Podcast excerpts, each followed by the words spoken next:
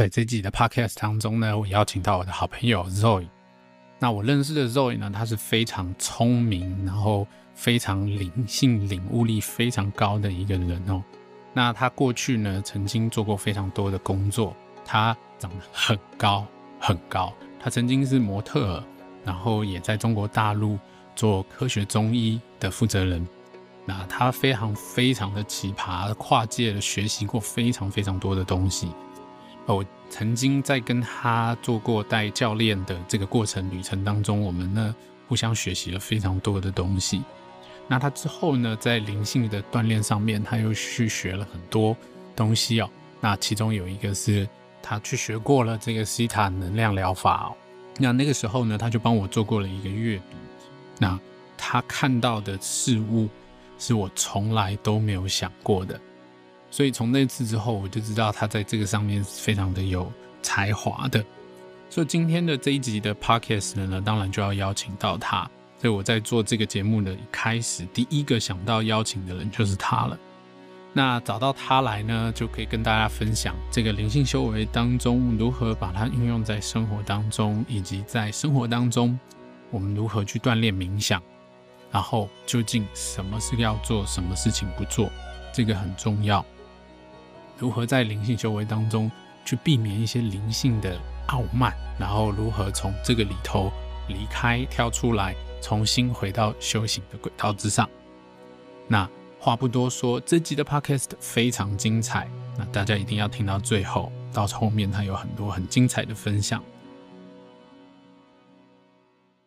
当你录这个 podcast，我觉得有有一些很重要的一个东西，就是我觉得一直以来我们。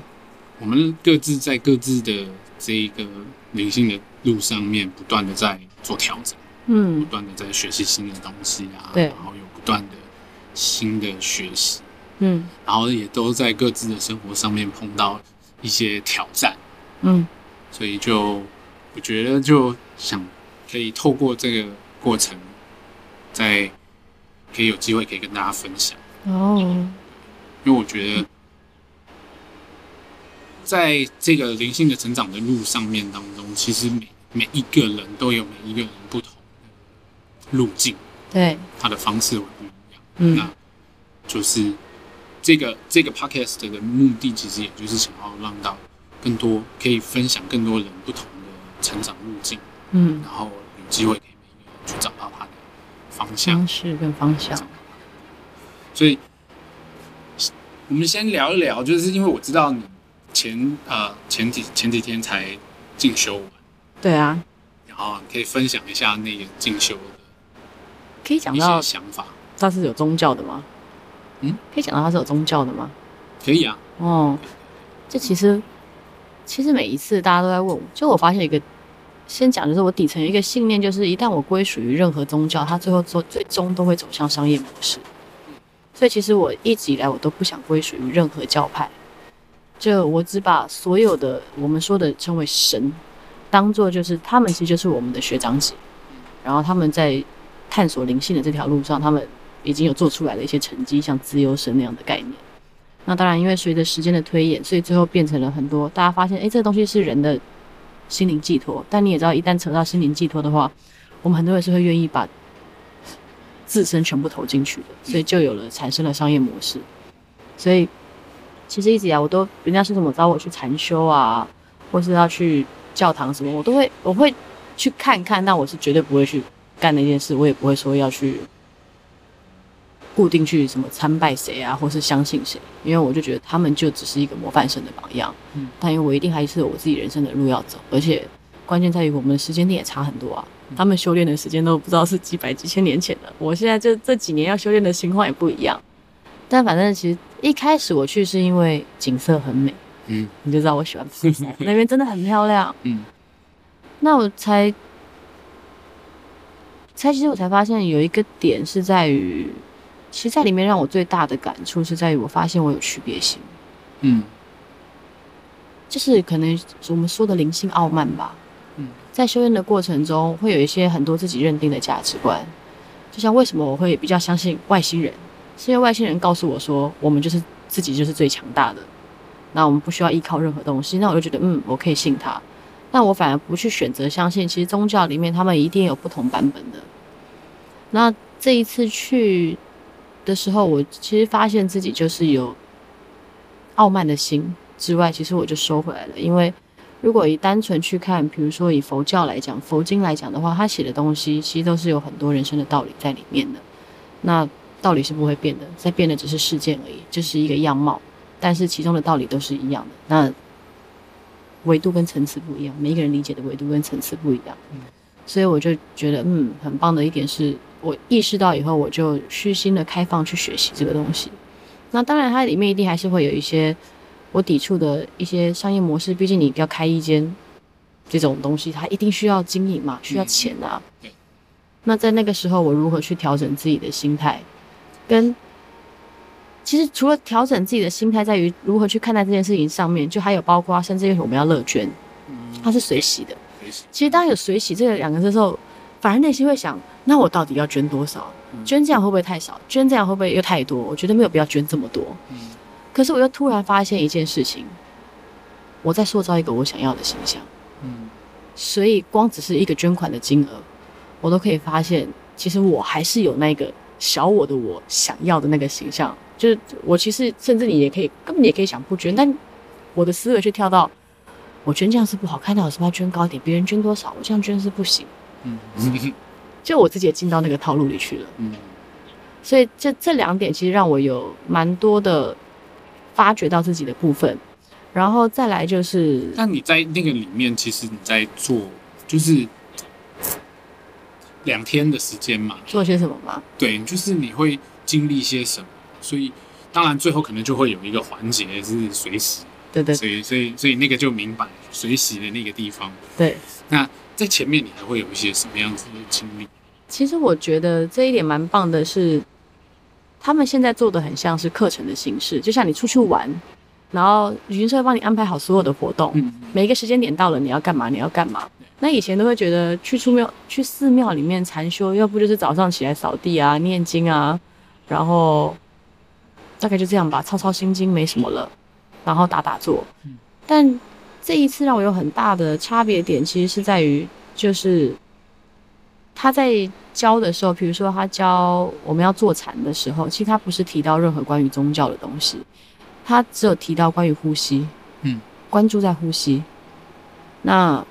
当然，我们在他的那一个。佛堂里面的时候，你也会觉得哦，因为所有人都在做这件事，其实你是感受到大家都很努力在练习，那个能量是舒服是好的，对，因为其实都会互相影响嘛。那我觉得是可以学到一个新的技能，就是关于如何去专注的这个技能，可以运用这些方法是不错的，因为他教我的是张着眼睛在冥想的，嗯，张着眼睛进入专专注的状态，但以前我靠自己的学的那些修炼方法，其实张着眼睛很容易被拉走。嗯，对。对，但我就发现用他这个方法以后，其实我张着眼睛也可以进入那一个很稳定的情绪状态，嗯，然后思路是很清晰的，然后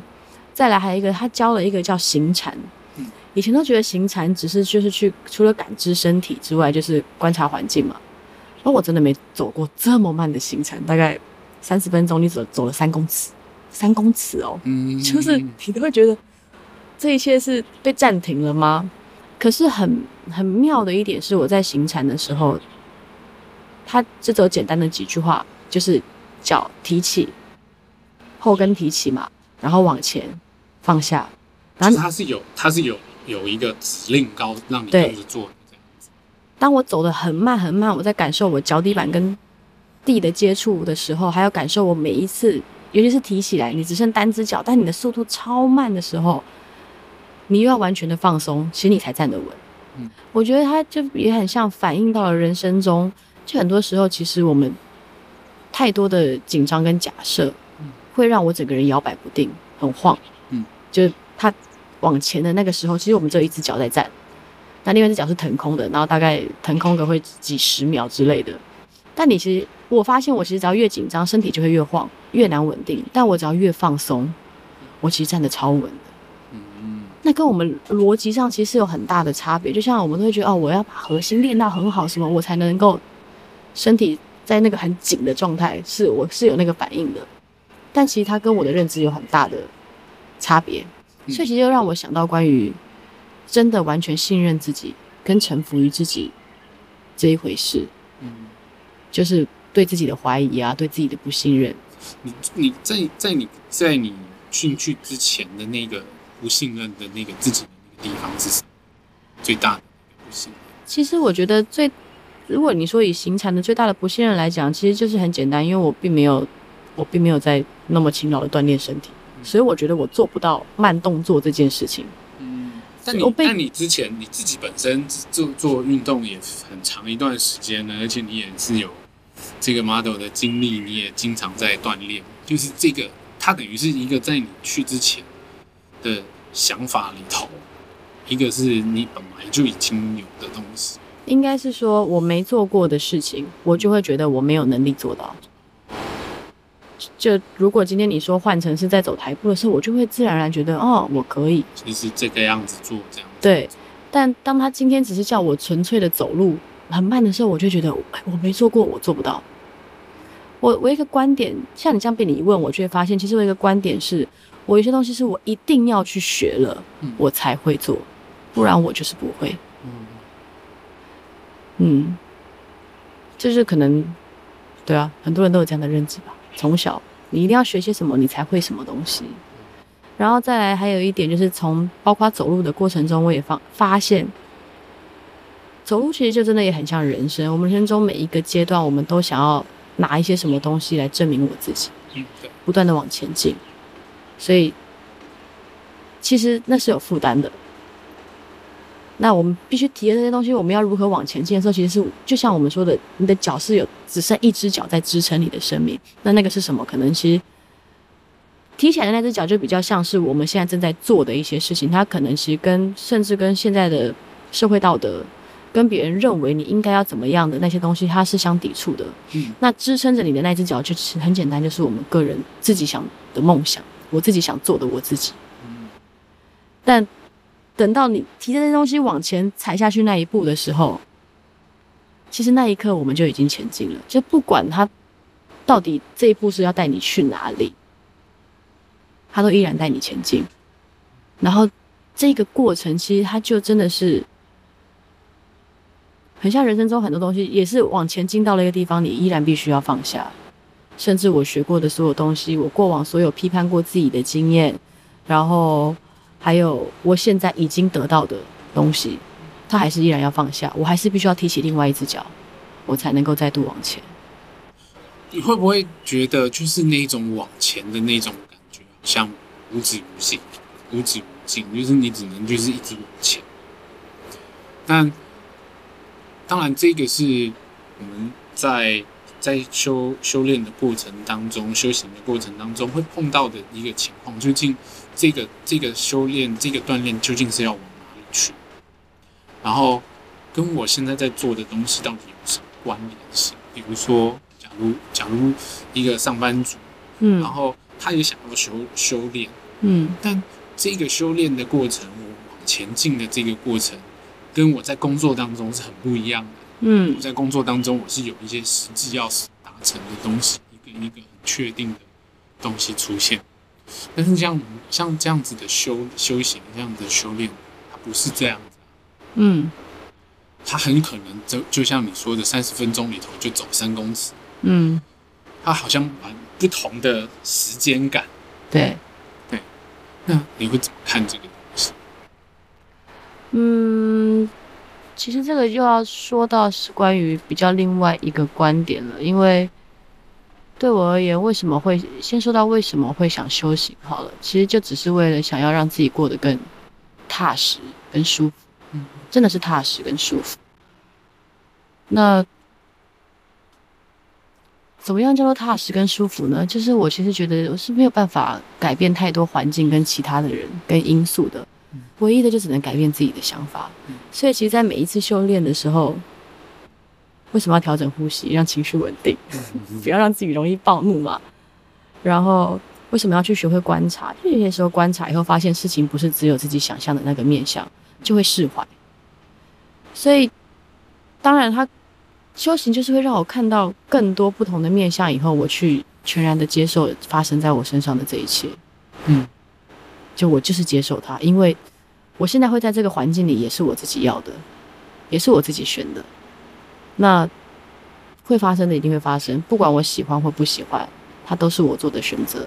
那就算不喜欢的，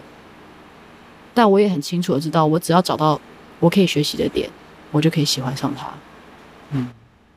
所以当很长，我其实很长也会因为这样跟自己很很冲突、很矛盾哦。我觉得我应该要跟随我自己最想要做的事情去做，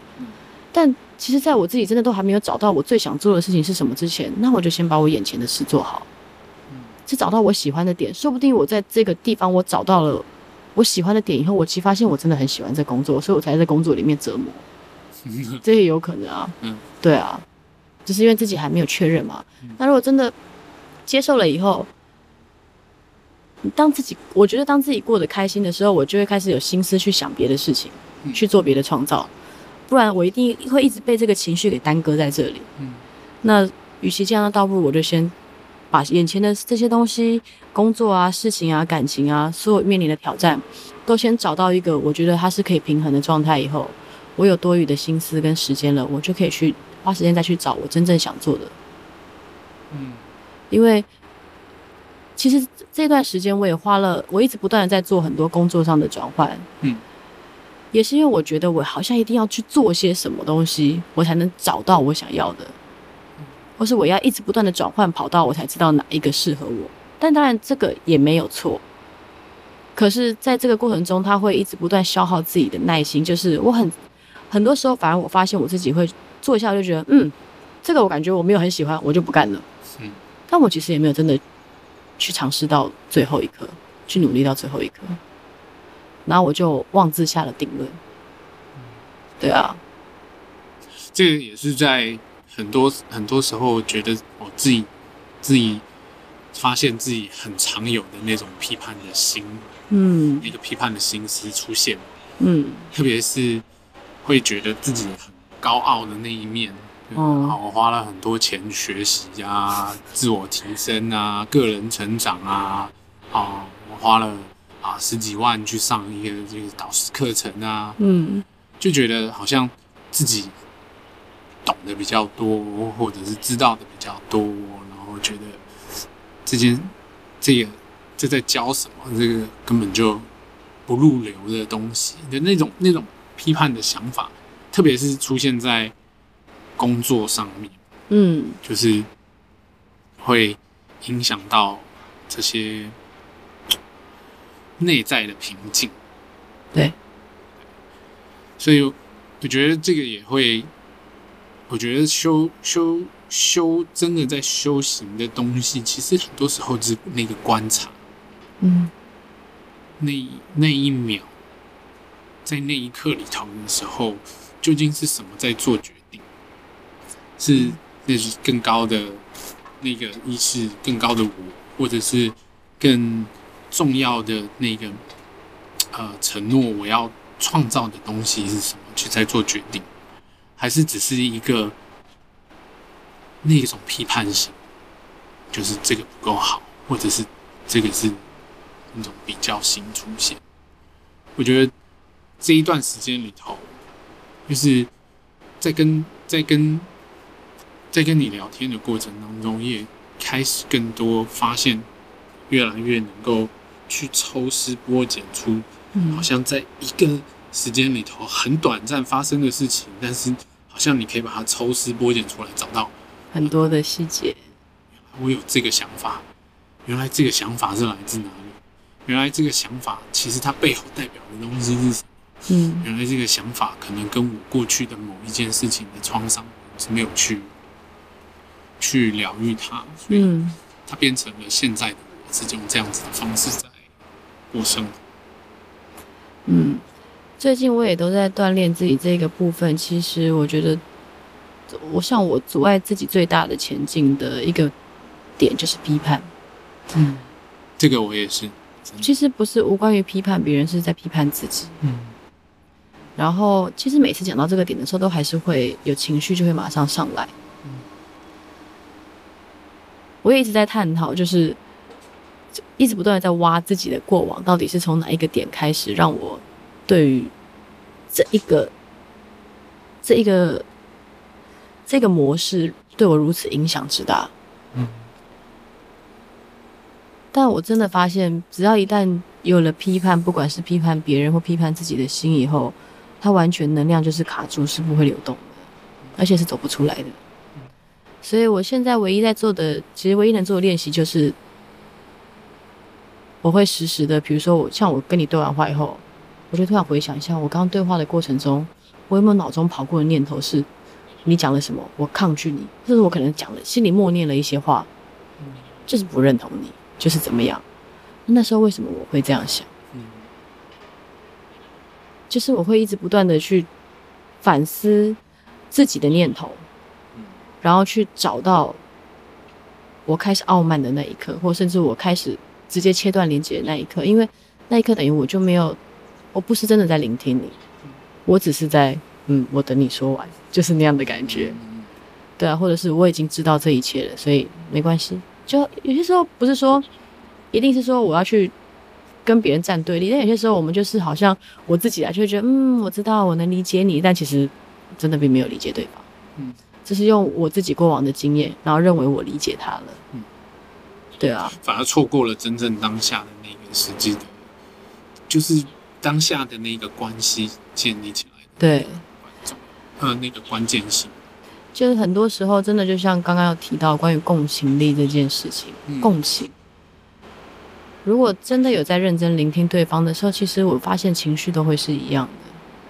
很容易会被对方的情绪影响。甚至对方其实还没有发现他情绪的时候，我的情绪都比他先出来了。就真的，对方在压抑，但其实我都已经眼泪都掉下来了，就感受到他内心的挣扎。嗯，像我现在讲的这句话就想哭，就是因为自己内心也很挣扎，所以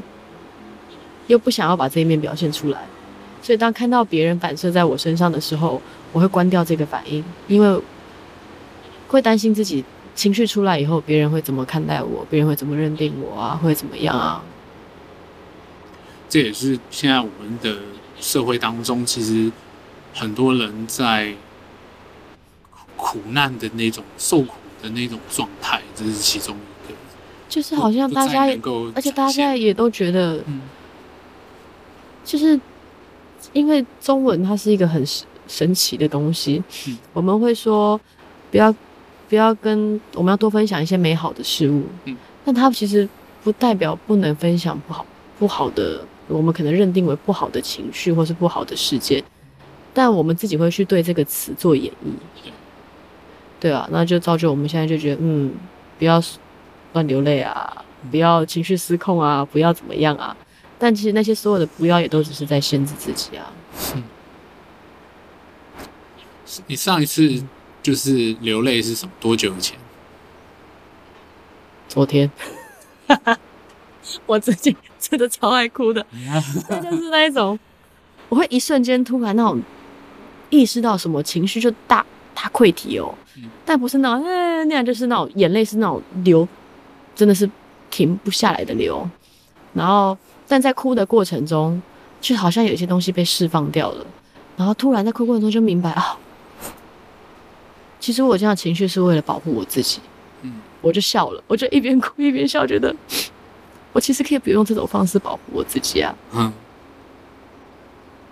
然后就会被自己被自己在觉得他很有趣，就好像看待自己这个孩子，就觉得自己啊真可爱，就是没事，我就跟自己讲说没事，就我知道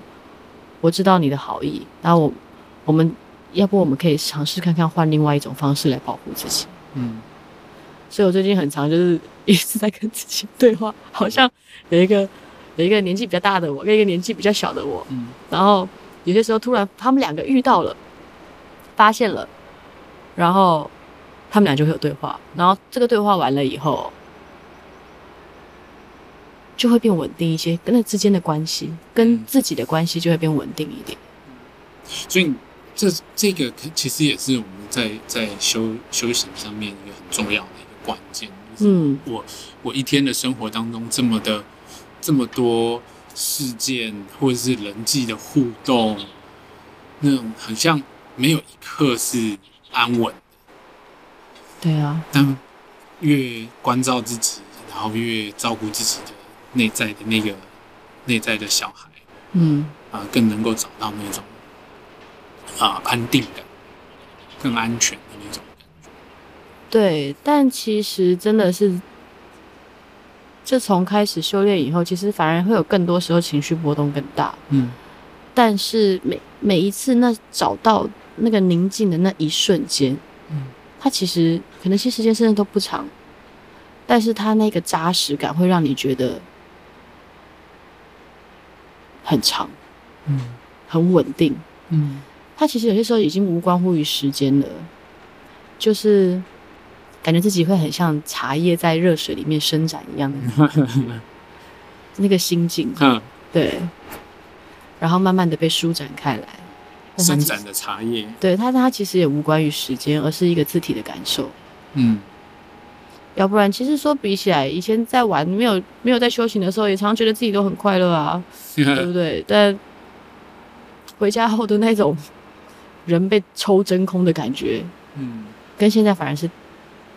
相反。对，现在还是会被抽真空，但抽真空的时间会变短，比较多都在舒展的时间，就是真空以后又舒展，真空以后又舒展。但以前就会一直真空、真空、真空，到最后就会想要麻醉、逃避。对，现在我以前多爱喝酒，是不是？那你之前呃，刚才我们在在里面聊天的时候，你有提到，就是说你现在是有人很想给你咨询的。嗯，对，这个是一个什么样的过程？这件事情是怎么开始？其实就是因为现在社交媒体就是都很大家都会用嘛，Facebook 啊、IG 啊这些的。然后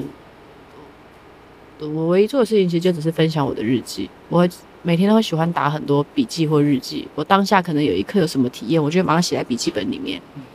然后偶尔我就会挑一些适合的照片，不管是我拍的长辈图还是个人的自拍照，然后就想配个一两句话，觉得很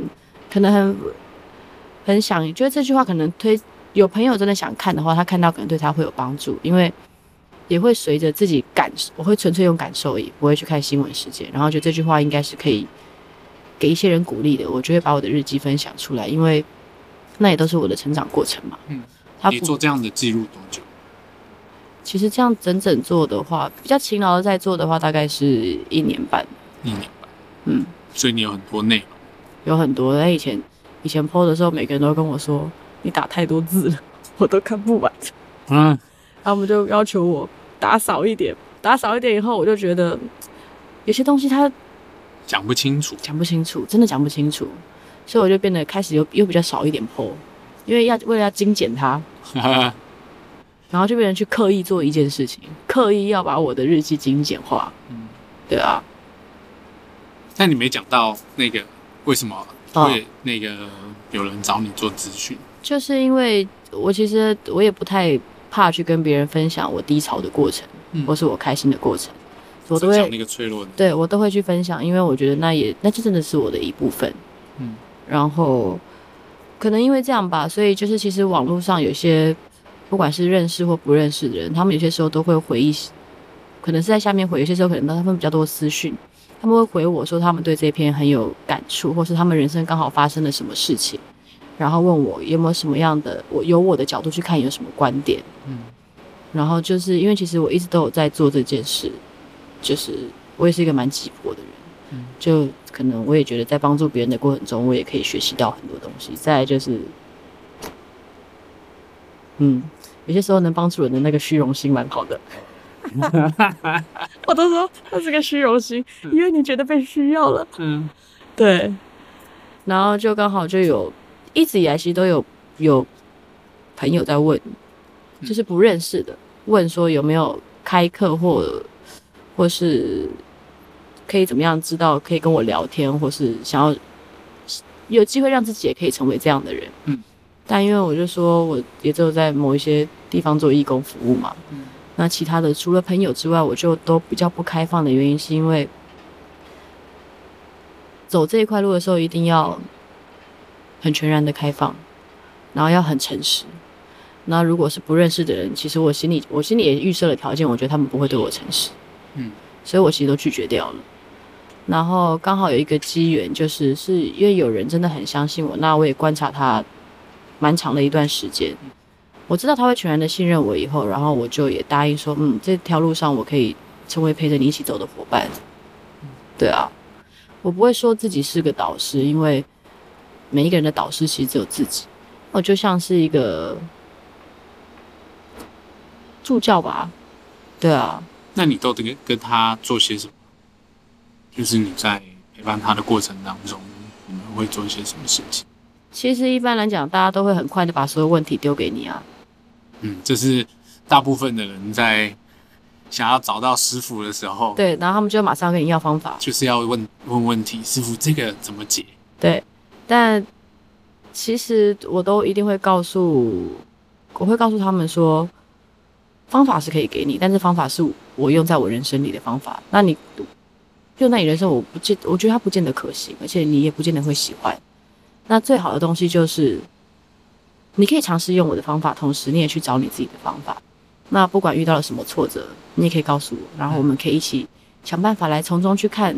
如何去调整，然后从这经验里面去学习。因为你一定有你人生的道路，我也只有我人生的道路，所以我能给你的只是局部性的东西，它绝对不是全面的。所以其实我要说真的，就是。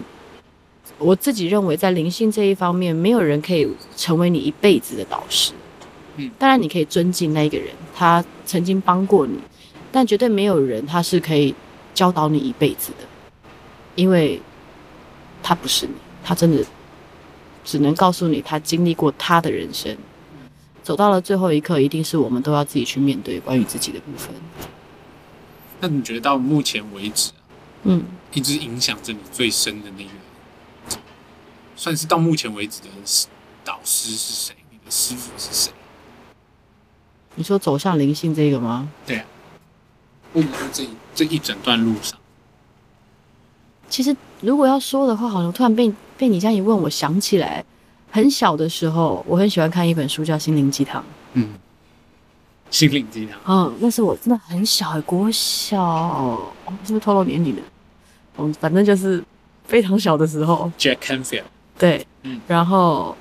那个时候开始有接触，但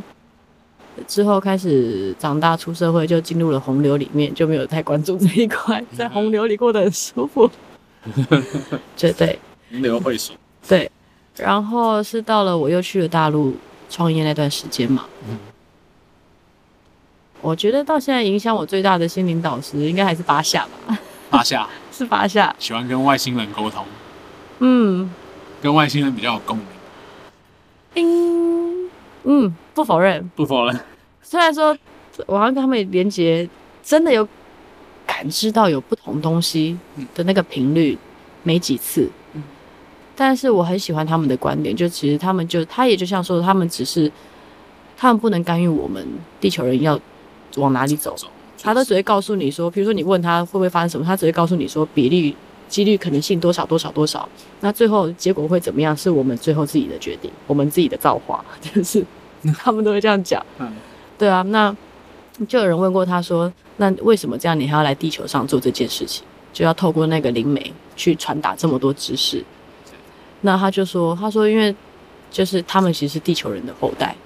所以他们唯一能做就是他们就是提供这个知识给你，要选择要不要用是我们的事。但我觉得这就跟每一个人的人生一样，我们其实都学了太多东西了，但我们其实大部分的东西我们都没有拿来用。对啊，所以我就还蛮喜欢这个开放性的观点，因为我是没有，我就不喜欢被约束嘛，不喜欢被抓住，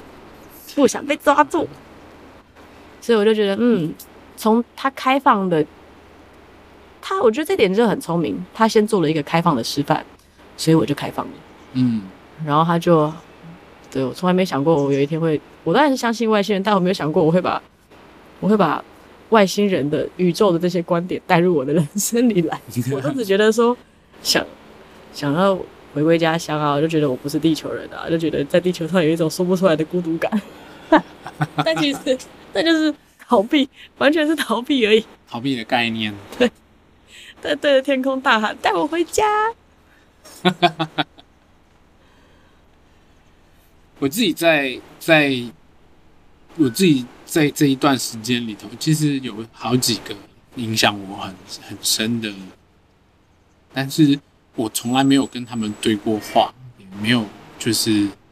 就是我也没有问过他们问题，嗯，但是有机透过听他们的声音，嗯，然后还有他们在分享一些他们就是在讲道的时候，嗯，那种共鸣度，然后同时间他们也帮帮了我跨过很多很多的坎，嗯，其中一个是 Ram Dass，嗯，Ram Dass，然后前几年才死掉，在 Netflix 上面有他的有他的那个纪录片，哇哦，很很精彩，很精彩，三十分钟而已，但是它里面讲的每一句话都好像在跟你的灵魂在说话，就是我懂。你听到的那一刻，他用一个很温柔、很温柔的声音，然后因为他他去世之前他中风嘛，中风很久一段时间，然后他就住在住在夏威夷那边，然后中风了，然后他讲话不是很清楚，嗯，但是他讲的每一句话都进到你的灵魂里头，嗯，可以听到那个声音。好像铃一个铃声跟你心里头的那个铃声产生了共鸣，嗯，然后跟他在一起，他教会他，里里面其中一个我觉得很影响影响我很深的就是，他说去爱每一个人，嗯，去爱，但是说实话，嗯，跟每一个人说实话。这个其实是很不容易的，因为对我，因为我我以前我的认知，我认为我我的信念就是，我觉得爱就是我喜欢，或者是我偏向跟你讲一些我觉得就是我会想跟你说的话，嗯。但从他身上，我才明白什么叫做爱。嗯，他在。他有一个故事非常好玩。他说，在他身上他会带两张照片，一个是他的师傅，嗯，他的师傅的照片，另外一张照片是川普的照片。为什么？川普的照片，川普是一个他完全不能忍受，就是跟他完全相反。嗯，然后甚至某些程度上面，啊、呃，当然说讨厌他都有可能。但是，他带着那两张照片，一个是带给他智慧的人，爱他是理所当然，嗯，而另外一个只是他可以去展现那个无尽的爱，就算这个人他做的事情我完完全全的反对，但我依然爱他，嗯，他也是我，嗯，他跟我是一样。跟他是合一，他所做的事情是我所创造。走在那一刻，我学到，才从他身上真的学到那一种无尽的爱，无条件的爱。那个爱是一种很强大的，他比他不是那种浪漫之间的爱，那种喜欢在一起的那种感受，而是他真的需要一种力量。他需要一种足够的勇气，那种勇气让到你可以去爱，在你想法上、认知上都不同意的人，你依然可以找到爱他。这个点，这一个体验大概在差不多一个半月前的时候，嗯，我跟我跟我女儿她爸爸有争吵，嗯。吵到是那种两个人真的就是，就是我觉得完全就是太伤人了。然后两个人就是那种一辈子都不会再见面的。嗯。可是当他讲了抨击我的话的当下，其实我没有像以前那样愤怒。以前我一定会跟他互相的争执。嗯。那一刻呢，我就选择把手机给关机，我坐下来冥想。嗯。当我冥想的那一刻的时候，因为我我想说我要先做能量的净化嘛，嗯，我把我摆在我面前的第一个人，竟然就是他，我只习惯性的把他摆在我面前第一个，嗯，然后，但是我心里就一个很声音，就是告诉我自己说，今天这一个人会这样出现在我的生命里，其实代表他这么样的伤害我，其实代表他有多信任我，还有。他愿意把他最脆弱的那一面展现到我面前，虽然他用的是愤怒的情绪，甚至是伤害我的字眼，但其实我都明白是他很愿意对我开放。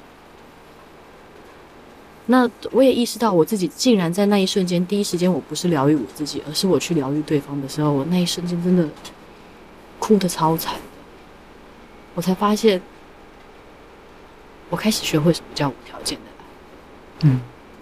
就算我当下真的是气到一个愤怒到都要发抖，嗯，但我依然把它放在我要疗愈的第一个对象，然后让自己去同理为什么他会选择对我做出这样的事情。嗯，一做完那个冥想以后，我其实对他就没有任何愤怒的情绪，真的。然后虽然到现在还是没有联络，可是。至少不会恶言相向，觉得就是一个好的一个新的转折点。嗯，对啊，我也没有想过我可以去爱一个我这么讨厌的人，真的没想过。但是试过一次以后就会喜欢，所以当我开始讨厌谁，越抗拒谁，我就会把它放在我面前。嗯，然后从中去找到为什么，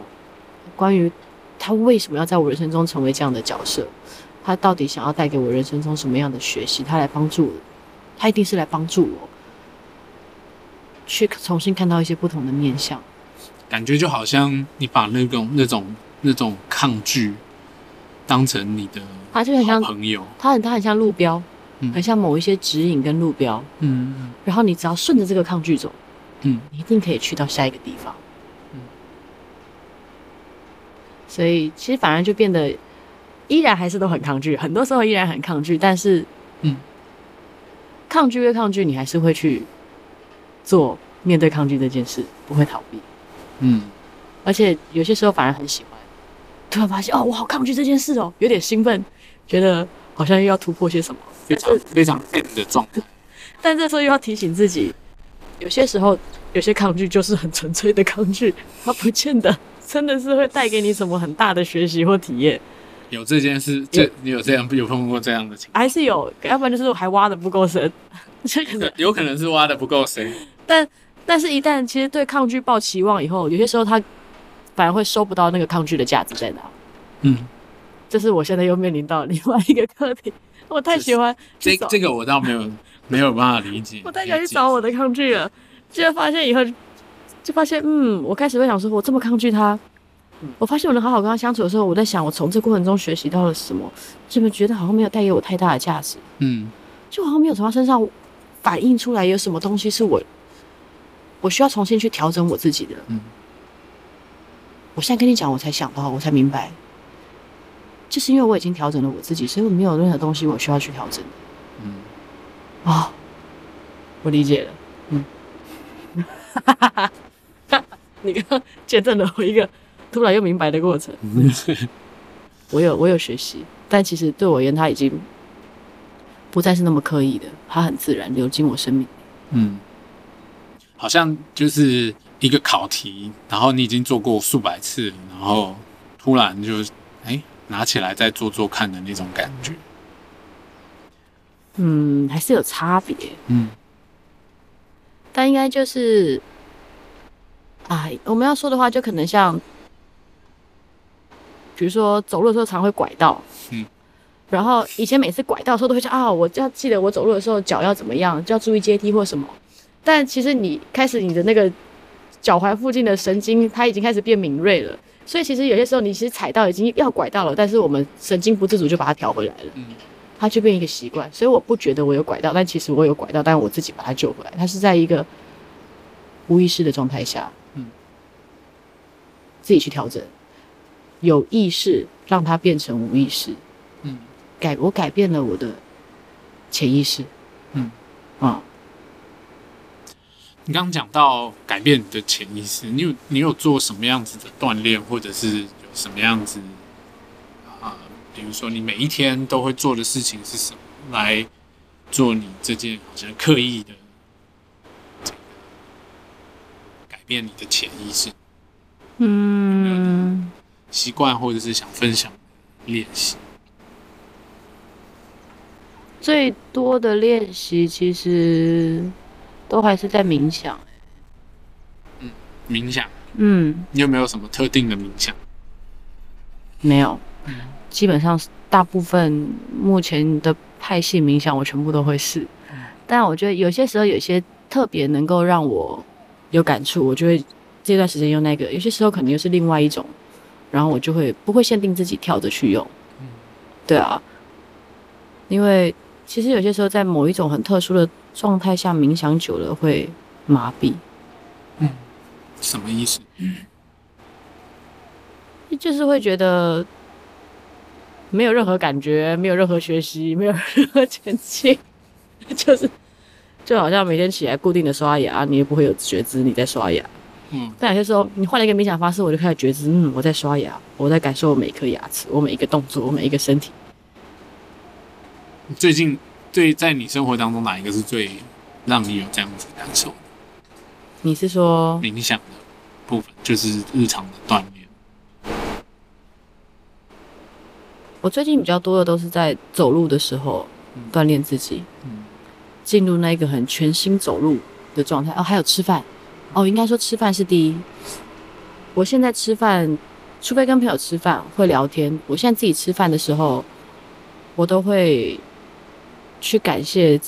这个植物啊，前面的所有的食材啊，包括它成长的过程啊，它花多少时间成长啊，然后它把它的生命给予我，变成我生生命中的一部分。还有在这过程中，不管是运输啊，还是料理啊，烹饪的这些人，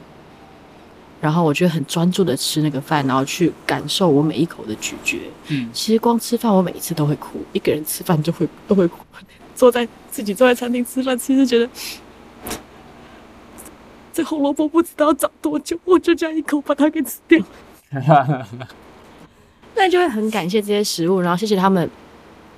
成为我的一部分，因为我觉得很伟大，这是一件很伟大的事。如果你今天要我被你一口嗑掉，成为你的一部分，或没有一定没有人想做，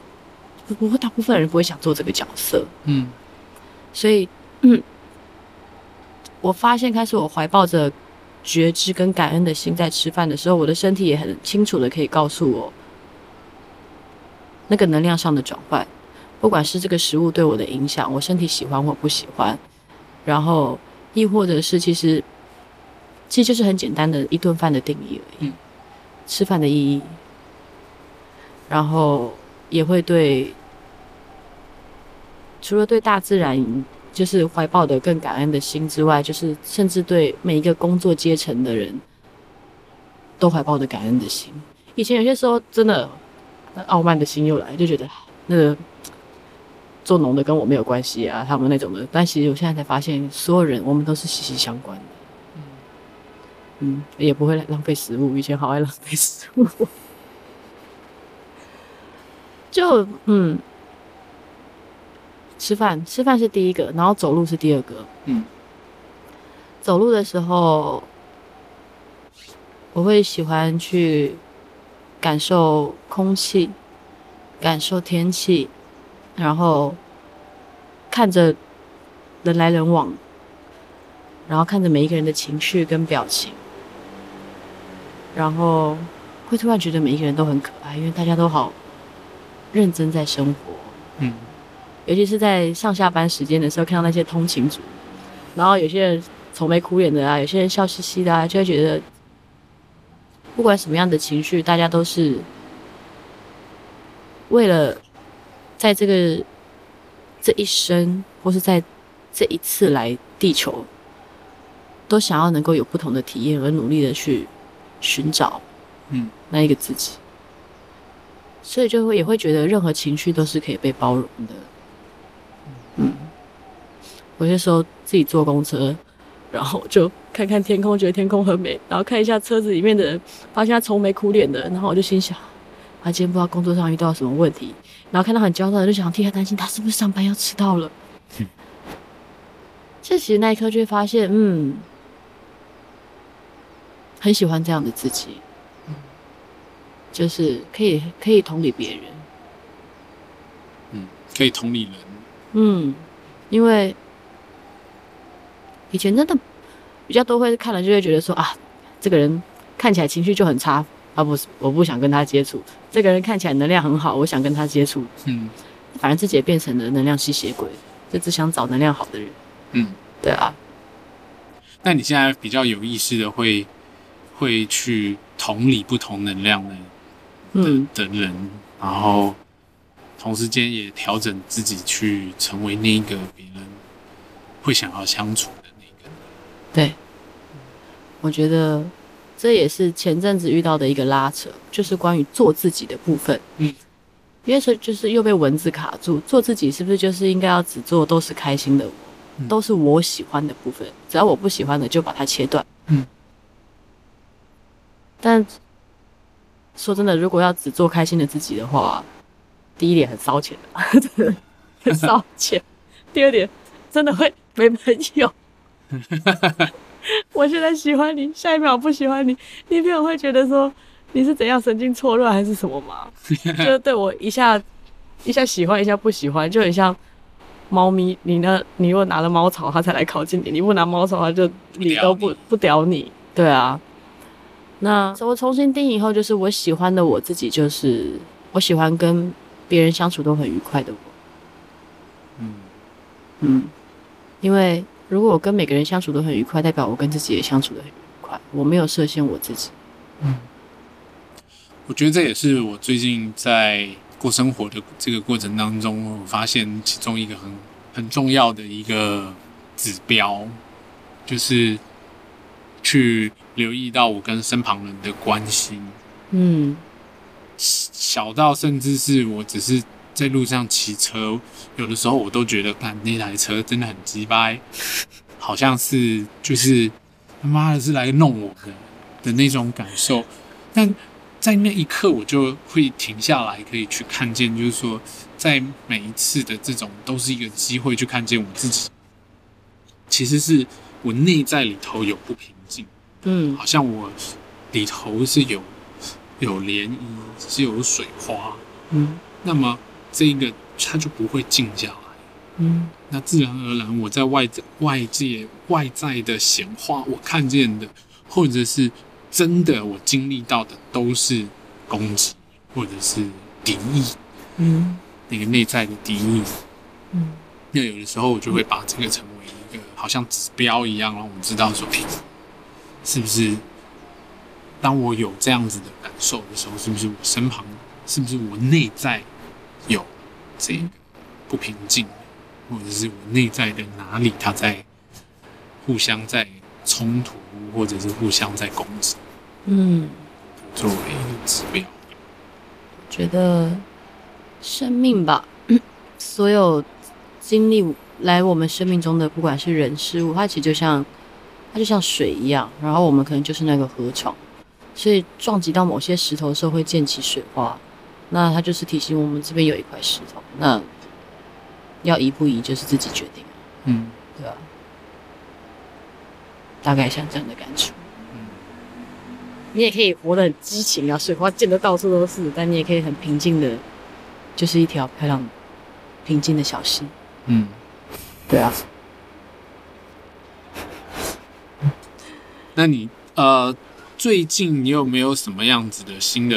计划，或者是关于在修行上面，嗯，没有计划，因为我觉得计划都赶不上变化，所以我都是就是享受当下。就像，因为我有没有在刻意要去做些什么？嗯，当然会想，可是因为现在那个那个范围实在是自己都还没有拿捏好，到底是在什么地方。所以我就觉得，嗯，就先这样子吧，就先从不断的去感知自己，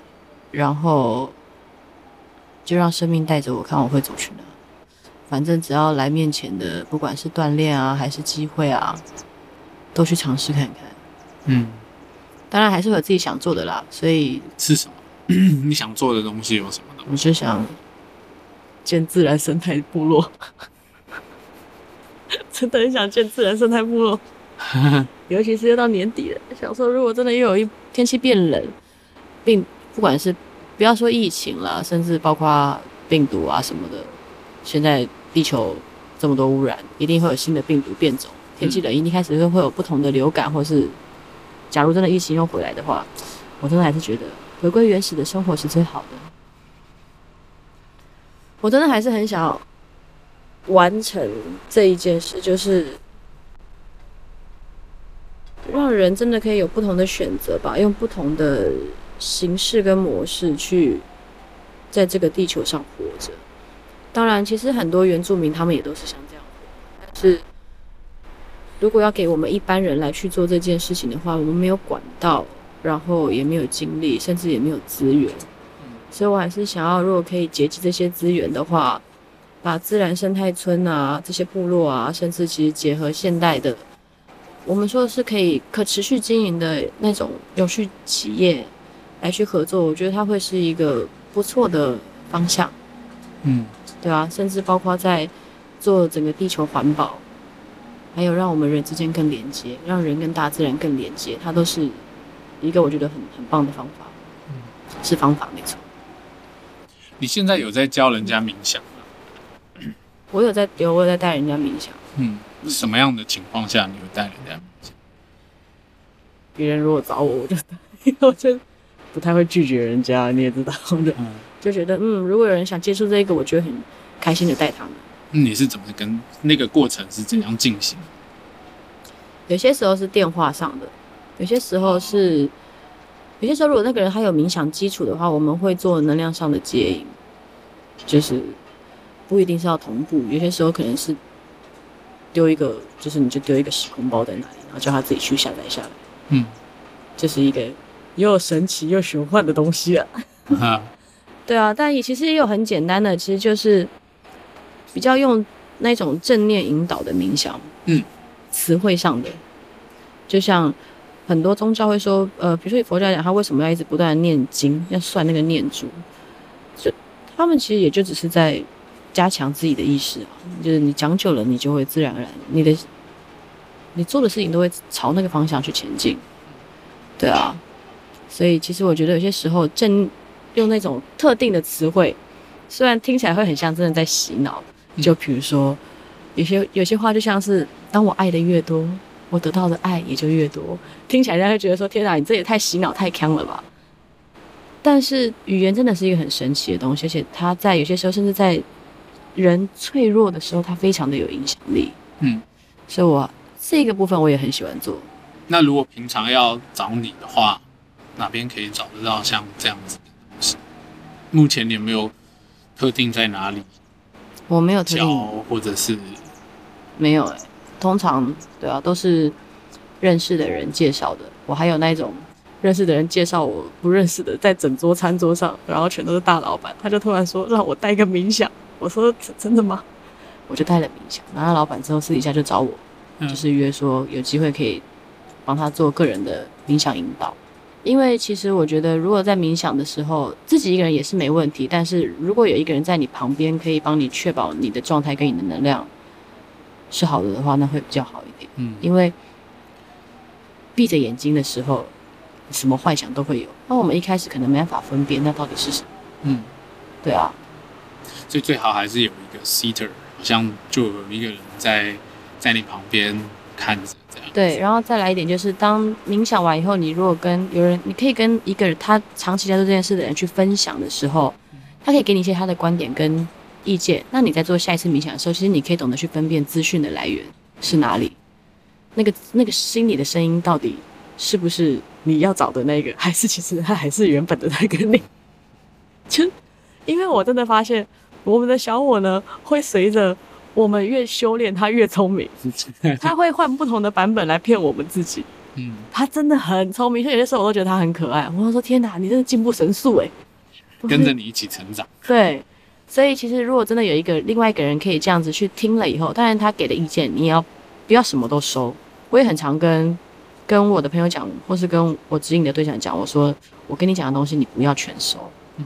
你可以选择某一些部分你拿去用，但你不要全然的去收任何一个人跟你讲的全部的话，嗯，因为事情这样就会让事情变去到了绝对跟二元对立了，嗯，对啊，但我真的觉得建议还是一开始冥想的人最好还是要有有长期在做冥想的人可以去陪伴，然后还有你也可以去分享关于经验，而且。其实，在冥想过程中会有很多欲欲望会产生。嗯，对，冥开始冥想有体验以后，嗯，你身体开始会有不同的感触以后，可能会去追寻，不自主的会去到要追寻那一些的感觉。嗯，然后，例如说，比如说有些时候冥想会有画面嘛，嗯，有些时候甚至冥想的时候，你甚至会有一种身临其境的感觉。那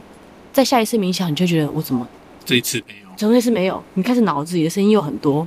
然后在冥想几次，你就开始怀疑自己，你就觉得、嗯、没效了。上次是不是幻觉？嗯，但其实我都说，有些时候冥想会有很强烈的体感，那也只是在告诉自己说，就是你是有能力去接引到这个频率的。但是因为你的生命也一直在变，所以不会有一定不会有一样的结果，不可能没有体验，因为没有体验也都是一种体验。嗯，但是只要一旦追寻。冥想一定要达到什么样的状态或境界的时候，那你的心就不是静的，你也不是空的。嗯，唯有真的放手的时候，才会有新的东西进来，在你的那个状态之内。嗯，对啊，但很长，真的，我一开始自己也都会很长，怎么今天都没有画面？天哪！像我我自己是那种冥想的时候，比较像是身体感官多过多过画面。嗯，我原本以为我是一个很视觉性的人，我本来以为我就是是可以看得到画面，很很很会幻想。但我很多经过很长一段时间，然后冥想的过程当中，我好久好久什么都没看过，嗯，就是什么都没有，嗯，是黑，要么就是黄，要么就是红白，没有了，没有别的东西，就是很视觉很少。那我我知道有的是我很常会有一些身体感官，举例来说呢，比如说像是会有电流感，电流的全身的麻酥麻的感受，或者是就是上完厕所抖一下的那种感觉，对对对对对对对。或者是像高潮前的那种感受，那样身体体感，嗯，比较多。这个通常人都比较多，其实像我画面也偏少，嗯，但是也是光会比较明显，但它会有很多一闪即过的画面，嗯嗯，然后最多的还是体感，尤其是有一阵子，其实我很追，就是你知道我跟你分享，我一阵子我很追逐那个高潮感，嗯，就是不同脉轮真的有不同的高潮感，嗯，然后我就觉得天哪，我说觉得冥想就可以不用谈恋爱了，一个人冥想就可以，不用交往了，对，对，但反而。我开始追逐以后，我就发现那感觉又变少了。嗯，等到我又放下这个东西以后，那感觉又回来了。嗯，就是，就是回到一些，就是冥想真的是要让自己完全的掏空。嗯，但有些冥想你是派系不同嘛，就还是你是必须要去幻想一些画面。对，的确是有不同的派系里头，其实有一些冥想的确是需要带这样子的。但我觉得很棒的就是。刚开始冥想的人很适合带画面感，或是我刚刚说的像那种正念引导的，嗯，因为一般的人都还是比较偏向右脑，喜欢看图像的东西，所以当他开始你给他，他是一个对他而言是全新的领域的时候，你给他一些可以去想象的画面感，他比较容易开始去创造，觉得哦，这些东西有可能会发生。但只要你一旦这样子相信了以后，其实是一个他就是一个开放的态度，那就会有一意想不到的一些惊喜会来到生命里。那随着慢慢开始稳定以后，就可以开始慢慢带到进入开始真的完全的掏空啊、关系啊这样子的状态，就是指全然的在于自己的呼吸上面，嗯，甚至最后到一个空无的状态。你自己会做？因为像呃，最近呃，我不知道呃，当然台湾可能没有这么红啊，但是在在国外现在非常非常红，因为又加上这个肺炎。那像这个冰冷的这个呼吸法，其实是非常非常的红，在在国外。嗯，那它里面其中就有提到一个这个呼吸的一个过程当中，它到后面的时候，它会有一段的这个叫做 retention，就是意思是指你会把吐息吐到尽之后，然后你会停止呼吸。嗯，那我自己是每天早上现在开始都会做这个 breath retention，会做这个练习，嗯、呼吸法的这个练习。你有什么感触？做完以后？做完之后，就是很，你每每一次都觉得自己好像这个松果体充满充满电的那种感觉，嗯、就是因为它会有一种很，它同时会带来两个，第一个，它会在瞬间把所有的杂音全部抽掉，完全真空的感觉，听不到其他的声音，就是，这是第一个。然后第二个是，当你做这个就是挤压你的那个回音的时候，对，挤压上去的时候，然后你就可以感觉到，就是好像有一股什么东西冲上来，嗯，冲冲到。你的脑门上面这样冲过去，那个超级超级强烈，那一刻就是觉得全身在发光，嗯，全身包包含了你的背呀、啊，会会觉得细胞啵啵啵啵啵啵的感觉，在毛孔。好像好像超级赛亚人一样这样，在 散发那个热气。喷气出来，而且冥想完手都是湿的，腋下都是湿的，所以这这个是我在做做我在这段时间里头。这个呼吸法的东西放进那个冥想里面，变得非常非常的强烈。所以你自己也有这样的经历？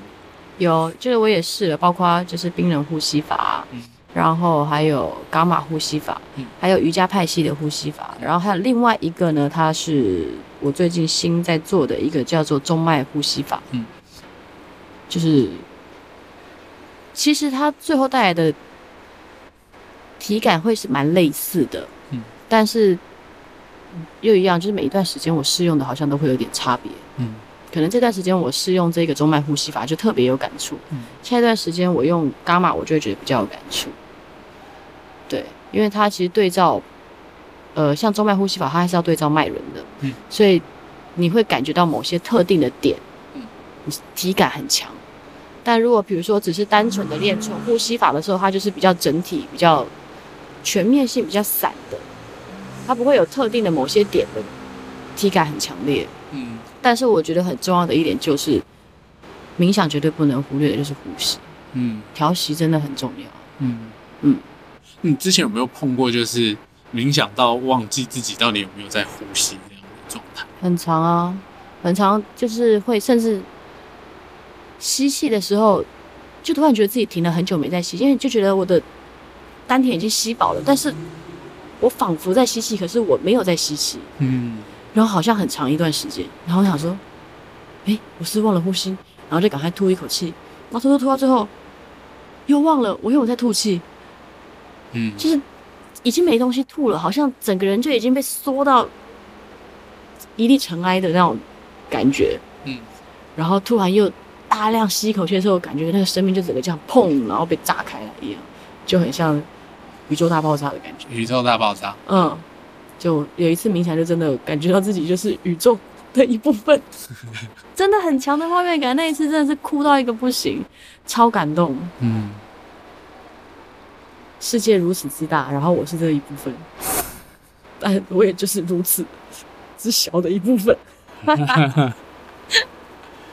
那我最后有有有，我觉得有一个东西，我觉得不能不提。嗯。就是啊、呃，美国他们现在开始开放，就是有很多的人去体验这个死藤水啊，嗯，还有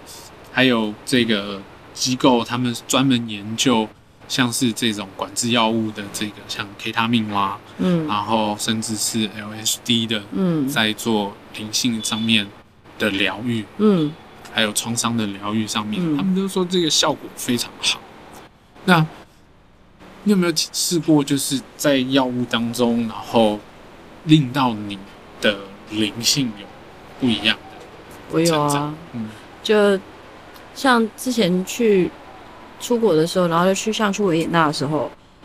然后就、哦、我也去过，对，就当然就是买了 Weed 嘛，嗯，开始做冥想，嗯，哇，我觉得最主要借由这些东西，是因为它会让你，原本习惯性的那些神经反应啊，跟你紧张焦虑，它就会自然的放下，就是你整个就变得很松。嗯，那就是我们冥想在追求的一个状态，要全然的放松嘛。嗯，所以我不会否认这些东西，它真的是有很大的帮助，因为其实，在有些时候，在那些状态下的时候，真的会很有很强大的体感，而且对自己的生命会有很多的感悟。嗯。一直保持在觉知的状态，很强烈。嗯，但是，呃，这种东西就是有几个要点，就是第一，它千万不能依赖，因为其实我觉得这种东西，它也就是，就像我刚刚说，它就是一个助手，它只是辅助你，让你知道你是可以达到这样的状态的。但如果一旦你特定都依赖某些东西，才只能去，才能去到那个状态的时候，你的生命一一样就受了局限，那就不是我们在追求的。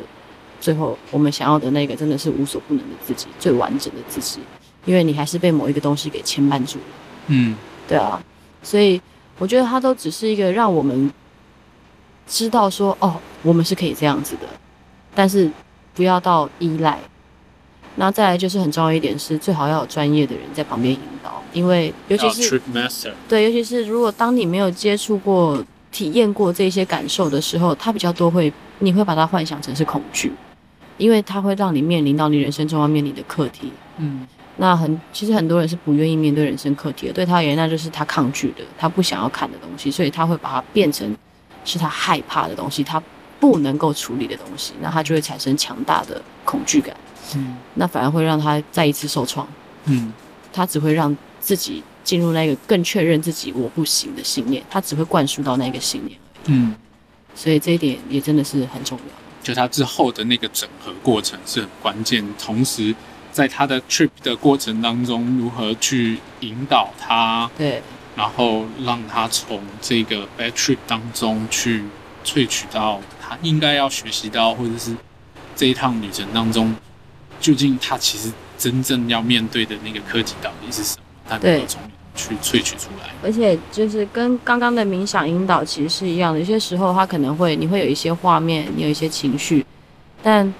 一开始可能比较不不会懂得去用多角度的点去切入去看的时候，反而反而会失去了很多机会。那如果有一个人在旁边引导你的时候，其实或许就可以有机会让自己开放一些不同的角度。虽然说人生经验不一样，但是那个道理都是一样的。嗯，对啊，有不同的视野。嗯，但是我还是觉得这种东西尽量真的还是找安全、专业的环境下，然后再来还有一点，你真的要直觉，凭你的直觉去感受那一个要引导你的人。你光是看，就用看的也可以，看他照片，听他的声音。如果你对他产生有一丝丝的抗拒，就不要去做。嗯。因为这个东西真的很需要信任。那有些时候，我们也我觉得直觉就是一个很棒的东西，它就也其实也是一个比较有智慧的我们的声音吧。对啊，嗯。那如果既然要开始这一趟旅程，可以先选一个让自己不要那么抗拒的人。嗯。你可以随着你打怪越来越越高等级，你再选一个人比较难的。对。但一开始的话，先别把自己逼得那么紧，不然会很痛苦，因为。最重要的一点就是，很多人觉得开始走灵性这一块，我人生就会得到了超脱，我就会多幸福美满。他会产生这样子的感受，但同时间它会给你带来更多的，其实是关于你人生要面对的痛苦，跟你不愿意面对的东西。嗯，它是相对的，因为没有比较就没有伤害，有比较你才会发现原来我很幸福。嗯，对啊，像我自己头一第一次在接触这个 LSD 的时候，嗯。就有那种很强烈的那种 bad trip 的感受，嗯，而且是很长一段时间，嗯，将近将近三十六个小时没有办法睡觉，然后很很痛苦的经历，嗯，所以我我知道那个那个那个过程的确需要有有人，如果真的可能就只是在你的旁边，对，然后告诉你说没事的，去看去感受。嗯，这些都会过，可能只是这么简单，简单到这样子的一句话，那个 trip 可能都会完全。对，千万不能问那一句“你还好吗？”你还好吗？这句话真的很母汤。Trip 里头最糟的一句话就是“你还好吗？” 要命了，怎么办？这是就不能问的东西，所以的确真的要找到一个好的 Trip Master 也是有很大的差别。那我觉得这些都只是一些工具，嗯，就是呃，对我来讲，那个关键在于如何把把意识层面去打开，看见不同的维度，对，看到新的东西，看到不同的东西，然后我如何从这些。新的维度当中，获取到一些智慧之后，带入到生活当中，可能在工作上啊，可能在关系上啊，可能在跟人的互动关系里头，都可以应用得到。我觉得，如果总结一句话吧，就开始接触了这一个身心灵层面以后，它让我对人生的改观就是，从以前我觉得我是为了。要人生要怎么样而去做很多事，但到现在其实我是都抱持变成是抱持着好奇的心态，嗯，来度过我的每一天，来享受它，嗯，就算是再糟糕的体验，之后回想起来就觉得，嗯，我喜欢，我喜欢这样的经历，很像很像在打打电打游戏一样，在破关的那种概念，对，到了有一天哦，你的修为，你的灵性修为。到了某一个程度，你有机会可以跟很多，就就好像你可以透，很像 X X 博士，嗯，他可以，你可以透过你的脑波，嗯，然后跟这个世界上面的所有的人去连接，然后去传递讯息。你会想要传递哪三个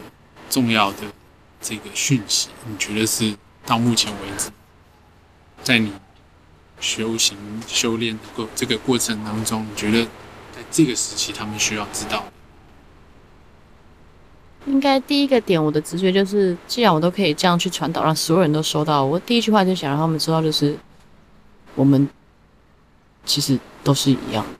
嗯，不然我们不可能会有连接，就我们其实就是一体的。嗯，我真的觉得每一个人，我们。就像是有血缘关系，甚至我们其实就是同一个人分裂出来。我们其实，在同一个用人体做比喻好，我们都活在同一个人体里面，只是不同的细胞，嗯，不同的器官而已，嗯。因为为什么会这样想？是我觉得光是这一个观点，其实就会先让隔阂心开始变少一些，嗯，会比较多慈悲跟同理。第二件事的话，我可能会想讲。是说起来就矫情了，就是我们都是爱，对啊，因为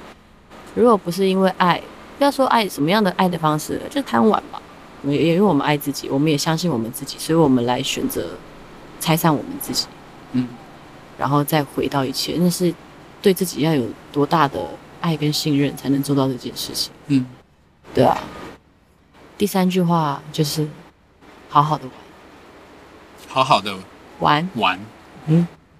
什么意思？就是既然都来了，就好就好好玩，就是玩的自己要开心，嗯、真的要玩的自己要开心。都选择下来玩了。对啊，虽然说妖怪真的很难打，但反正挂掉了以后，你还可以再重玩一次嘛。嗯、对。但如果你这一次不打完，你还要继续打这一关。你这一关打完，你说不定之后可以打别的电动，对不对？就干脆把它打完吧。对啊，就好好的玩吧，因为享受它。因为我爸爸也常说一句话：人生就是好玩就不会累了，从中去找到好玩的点。嗯，对啊，不管是自己玩的开心，被别人玩的开心，还是玩别人玩，还是玩别人玩的开心。